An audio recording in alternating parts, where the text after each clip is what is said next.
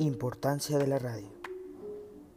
En la segunda década del siglo XX, la radio se impuso como medio masivo, explotando especialmente la comunicación social, situación sencilla y posible por sus características propias de poder ponerse en contacto certero con grandes grupos sociales.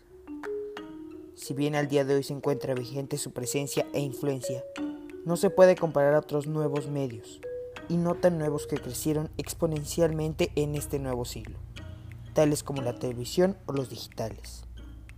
El uso de la radio mermó de manera considerable. A estas fechas, la radio ha perdido poder sobre los otros medios que han surgido, pero su propósito es claro, seguir informando.